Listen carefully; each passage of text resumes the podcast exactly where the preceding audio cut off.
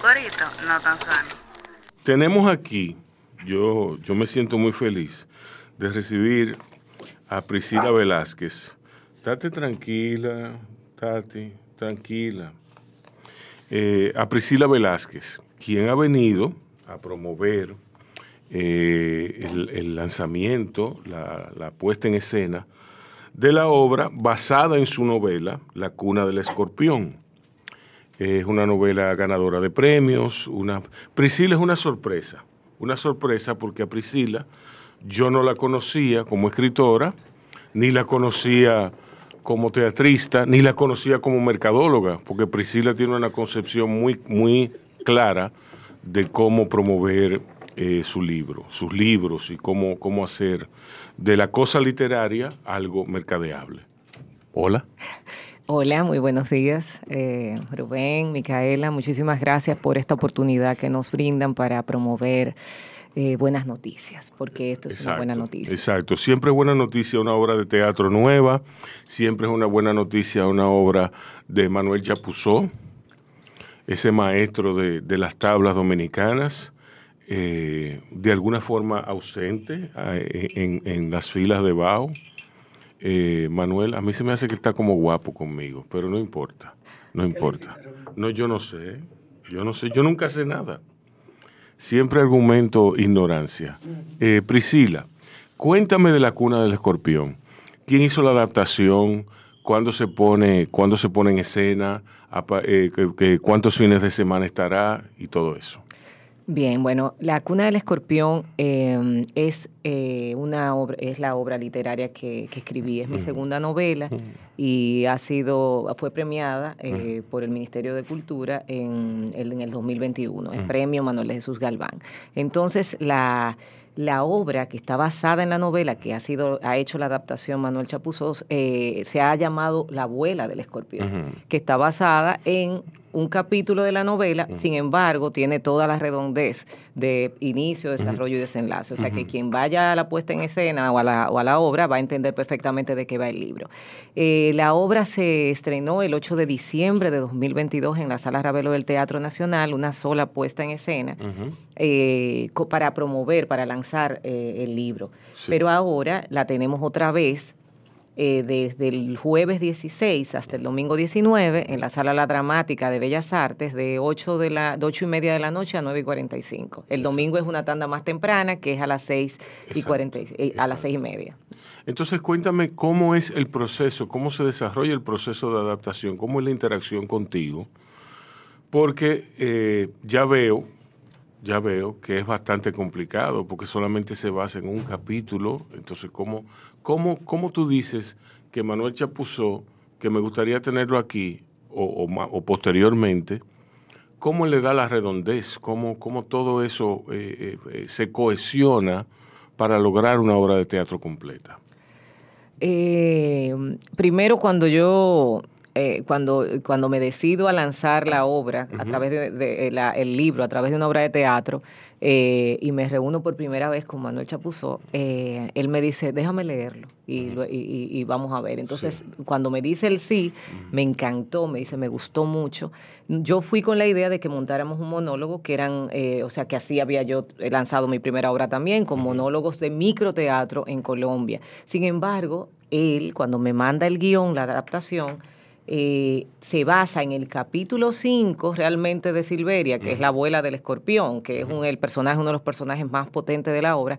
Sin embargo, recoge parte del inicio y parte del desarrollo completo de la obra utilizando un arco iris histriónico en, en, el papel que realiza Clara Morel, ella haciendo de varios personajes. O sea, ella, ella es la que narra la novela aparentemente completa, pero desde la visión de todos los personajes. O sea, ella se convierte en ese narrador que parte contando la historia de la cuna donde nacerá y de esos ancestros que, le, que, que, tiene, y luego redondea al final con, el capítulo final de, la novela también. O sea, él logra eh, mezclar eh, parte de otros capítulos, aunque el grueso se concentre en el 5.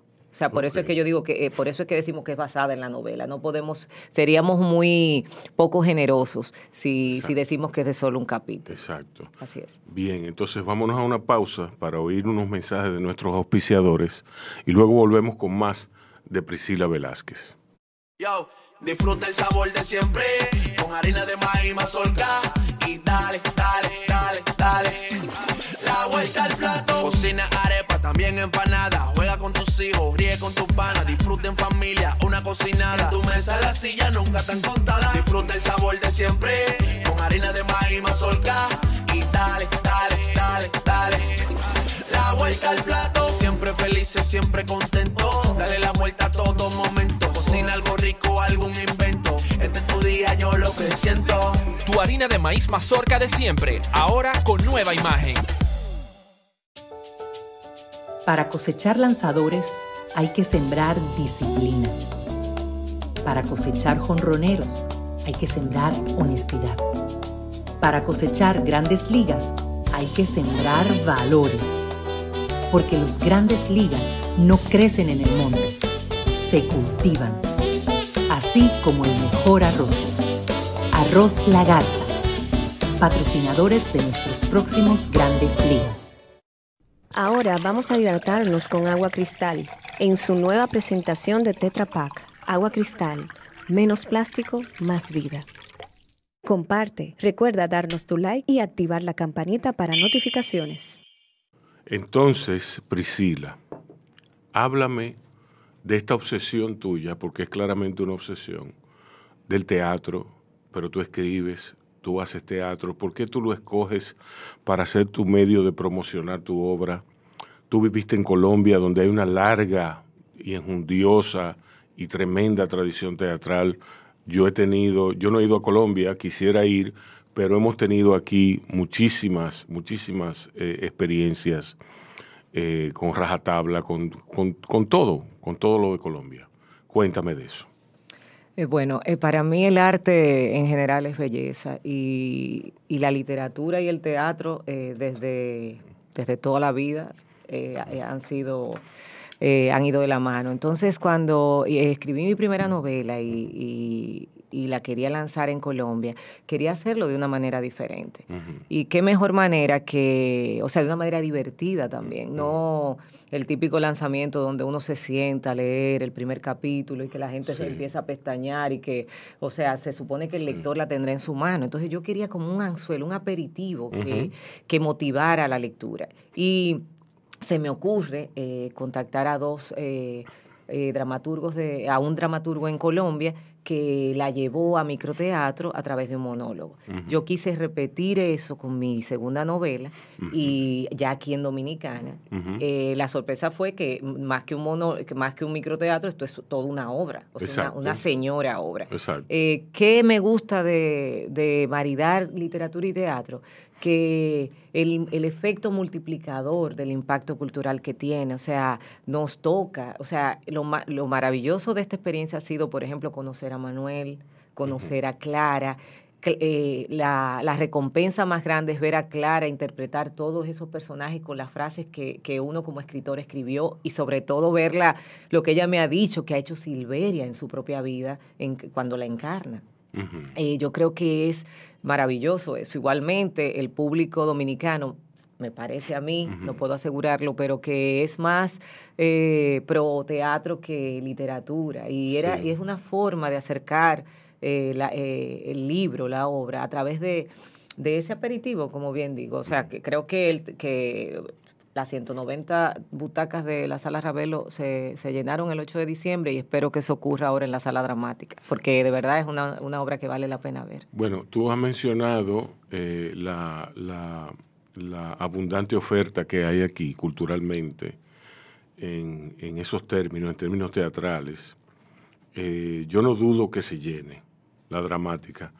Eh, la dramática al lado de la sala Ravelo es un salón, tú me entiendes, pero eh, se, se puede llenar, nadie sabe. O sea, tú tienes buenas esperanzas. Eh, cuéntame de tu primera novela. ¿Cuál es el título y por qué tú la escribiste en Colombia? ¿Qué tú hacías en Colombia?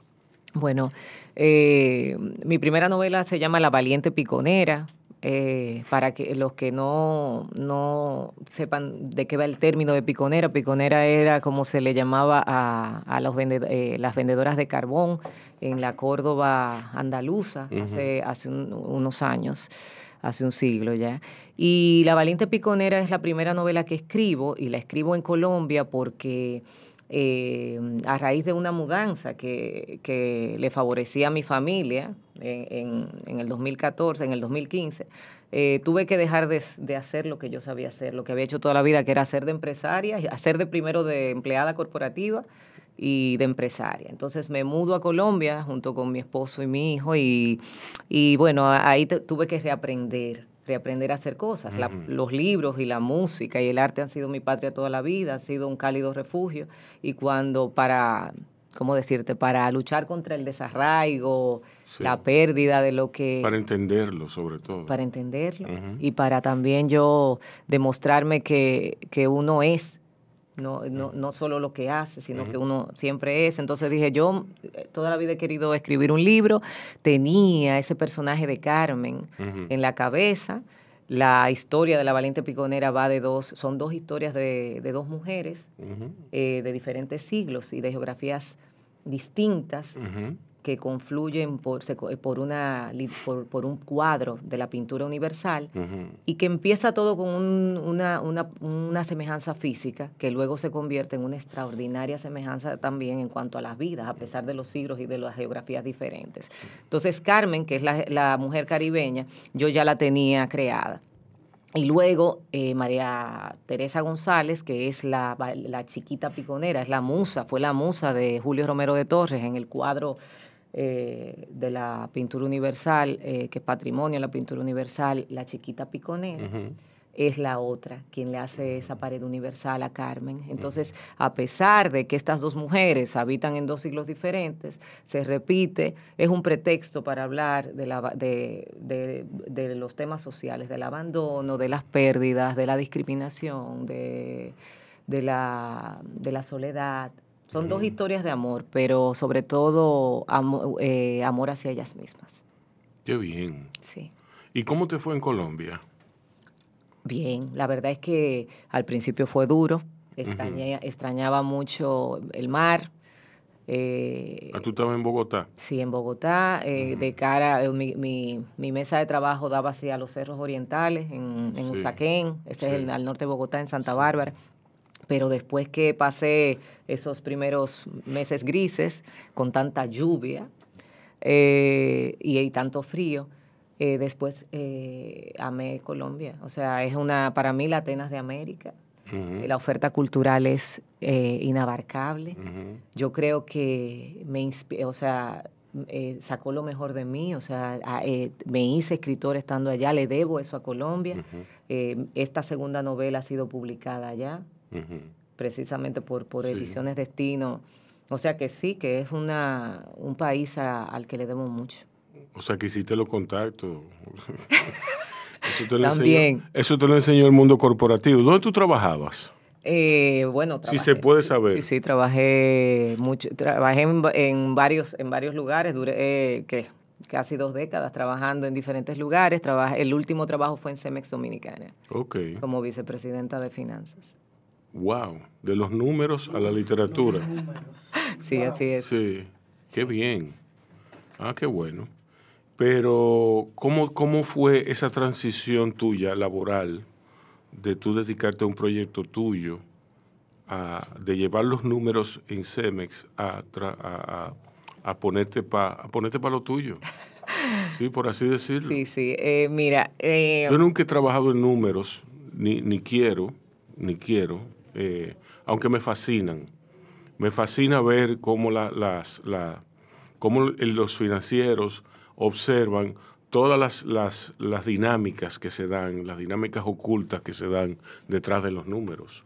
Y yo admiro mucho eso, que sepan, que sepan leerlos por así decirlo. Sí, bueno, realmente la, el rol que yo ejercía en, en esa corporación, en esa multinacional, era, eh, eh, era la planeación estratégica, que dentro de ese, de ese arco tienes eh, bajo tu, tu responsabilidad contabilidad, pero también otras áreas como mercadeo, eh, desarrollo de negocios. A mí, o sea, mi fuerte es eso, desarrollo de negocios, que tienes que hacer casos de negocios y ver números, pero siempre ha sido crear.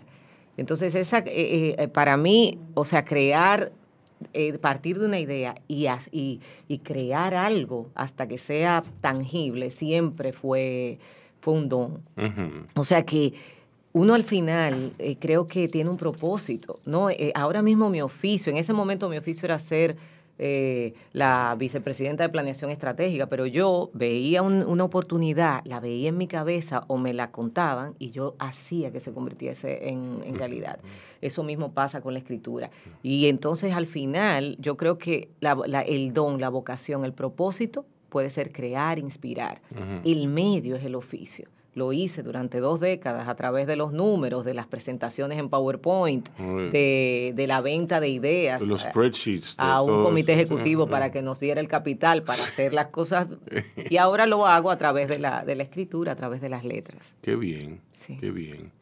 Bueno, eh, a mí me, encanta la, cuna del escorpión, me encanta la abuela del escorpión, me, me, la voy a ir a ver. Ustedes váyanla a ver. Gracias por estar aquí. Eh, y mucha suerte, mucha suerte. Luego te vamos a invitar a discutir las novelas tuyas en La Yola Borracha o en Duros y Canallas. De Duros y Canallas tú debes cuidarte un poco. Ok. Porque, como el nombre lo indica es un poco difícil. Sí, sí, bueno.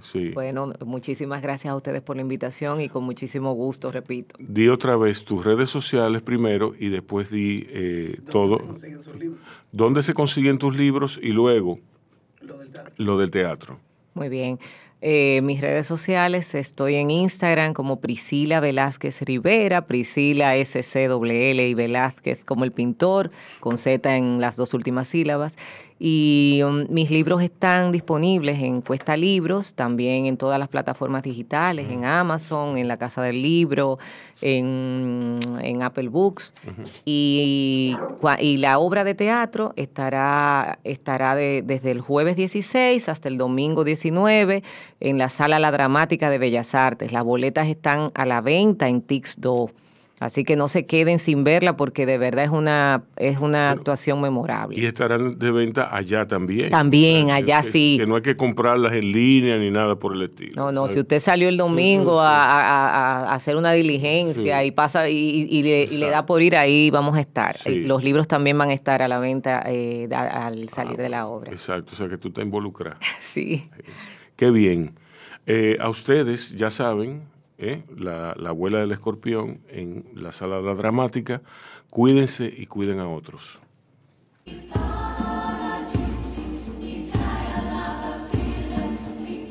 Sí, he muerto varias veces. Clara Morel es... Estamos aquí para servirle lo que haga falta. La abuela del escorpión. Pero yo me di cuenta de una vez que su cabeza no estaba en la posada, sino en mí. A los hombres se les nota de una vez cuando se emperran por una hembra. Un arcoíris histriónico que narra la historia moral de dos siglos. ¡Ay, teniente! Basada en la novela de Priscila Velázquez Rivera, ganadora del Premio Anual de Novela 2021, del 16 al 19 de febrero 2023. Sala La Dramática del Palacio de Bellas Artes. Dirección y dramaturgia. Manuel Chapuzó. Usted hasta lo que no se le ha perdido, mi coronel. La abuela del escorpión. Yo, disfruta el sabor de siempre, con harina de maíz mazorca y dale, dale, dale, dale. La vuelta al plato, cocina arepa, también empanada, juega con tus hijos, ríe con tus panas, disfruta en familia, una cocinada. En tu mesa la silla nunca tan contada, disfruta el sabor de siempre, con harina de maíz mazorca dale, dale, dale, dale. La vuelta al plato, siempre felices, siempre contento, dale la vuelta a todo momento, cocina algo rico, algún invento, este es tu día, yo lo que siento. Tu harina de maíz mazorca de siempre, ahora con nueva imagen. Para cosechar lanzadores hay que sembrar disciplina. Para cosechar jonroneros hay que sembrar honestidad. Para cosechar grandes ligas hay que sembrar valores porque los grandes ligas no crecen en el monte, se cultivan. Así como el mejor arroz. Arroz La Garza. Patrocinadores de nuestros próximos grandes ligas. Ahora vamos a hidratarnos con agua cristal en su nueva presentación de Tetra Pak.